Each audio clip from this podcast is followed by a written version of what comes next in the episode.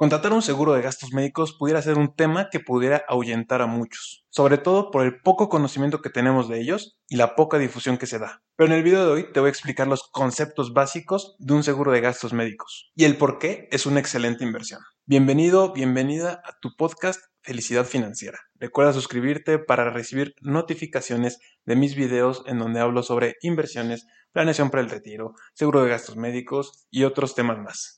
Y tenemos como primer concepto el deducible. Es tu participación al momento de un siniestro. Esto viene estipulado en tu póliza. ¿Pero qué significa? Significa que al momento en que tú presentes una reclamación como una enfermedad, tú tendrás que cubrir un deducible antes de que la compañía empiece a pagar por tu enfermedad.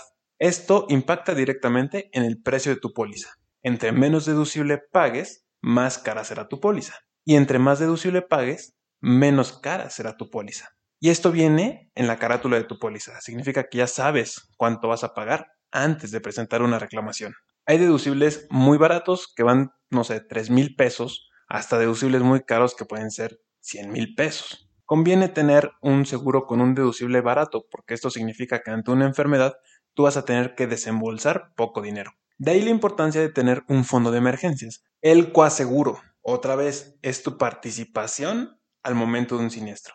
Sí, otra vez pagar, pero este es un porcentaje entre el deducible y lo que estás reclamándole a la compañía. Y ya para estos momentos nos estamos revolviendo con varios números. Pero no te preocupes, aquí te dejo un ejemplo muy claro. Supongamos que estás presentando una reclamación de 100 mil pesos. Tú tienes que pagar el deducible de 10 mil pesos. Entonces quedan 90 mil pesos a cargo de la aseguradora. Y de estos 90 mil pesos es donde se calcula el coaseguro es decir, un 10% en la mayoría de los casos. Eso quiere decir que vas a pagar otros 9 mil pesos, por lo que en total tú estarías pagando 19 mil pesos y la aseguradora 81 mil pesos. Sin embargo, hay coberturas adicionales que puedes contratar.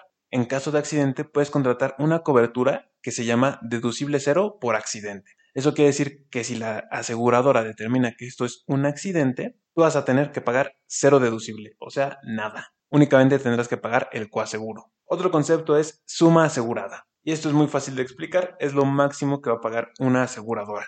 Hay muchísima variedad.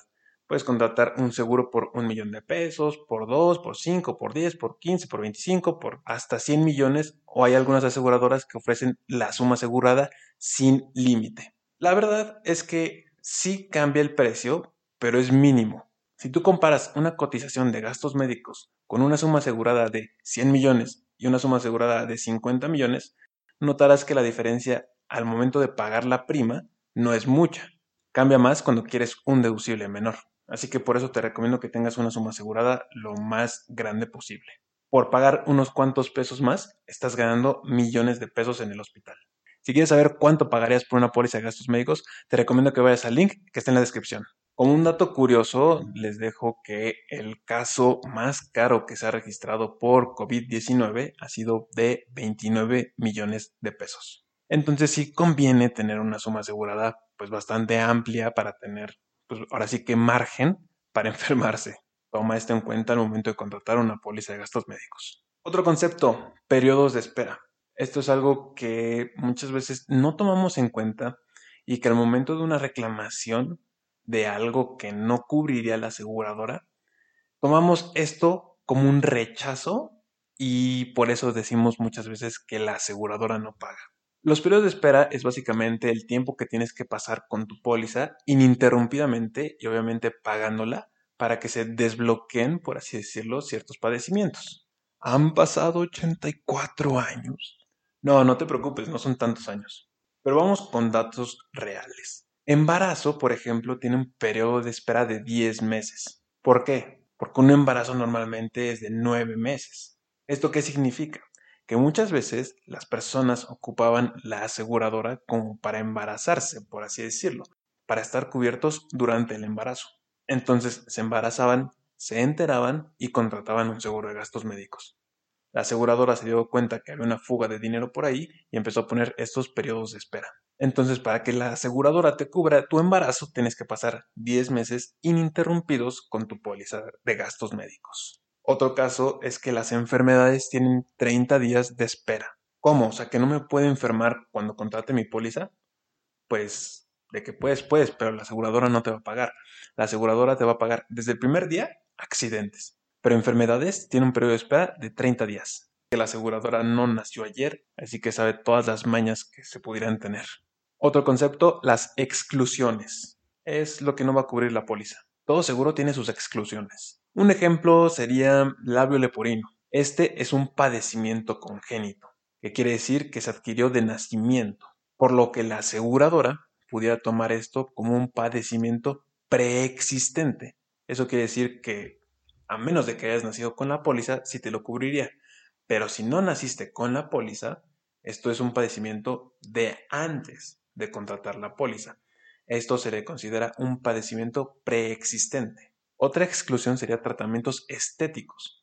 Si tú piensas contratar un seguro de gastos médicos para operarte la nariz o para operarte algo que tú quieras, pues esto no lo cubre la póliza. Solo hay una aseguradora que sí lo cubre y que tiene un periodo de espera de 6 años. Y no lo cubre completamente, te apoya con un 25% de la operación y aparte te ofrece los médicos que tienen la red. Esto es excelente porque pues, son médicos que se dedican a eso y están evaluados constantemente por una aseguradora. Pero generalmente en todas las pólizas no lo cubre. Otra exclusión sería eh, cualquier reclamación que no haya cumplido con los periodos de espera que pues ya dijimos qué significan. No te preocupes, no tienes que andar adivinando cuáles son los periodos de espera. Tú puedes consultarlo en las condiciones generales y están públicas en Internet de cualquier aseguradora, de cualquier seguro, auto, vida, gastos médicos, cualquiera. Solo necesitas leerlas. Eso fue todo por hoy. Nos vemos en el próximo capítulo.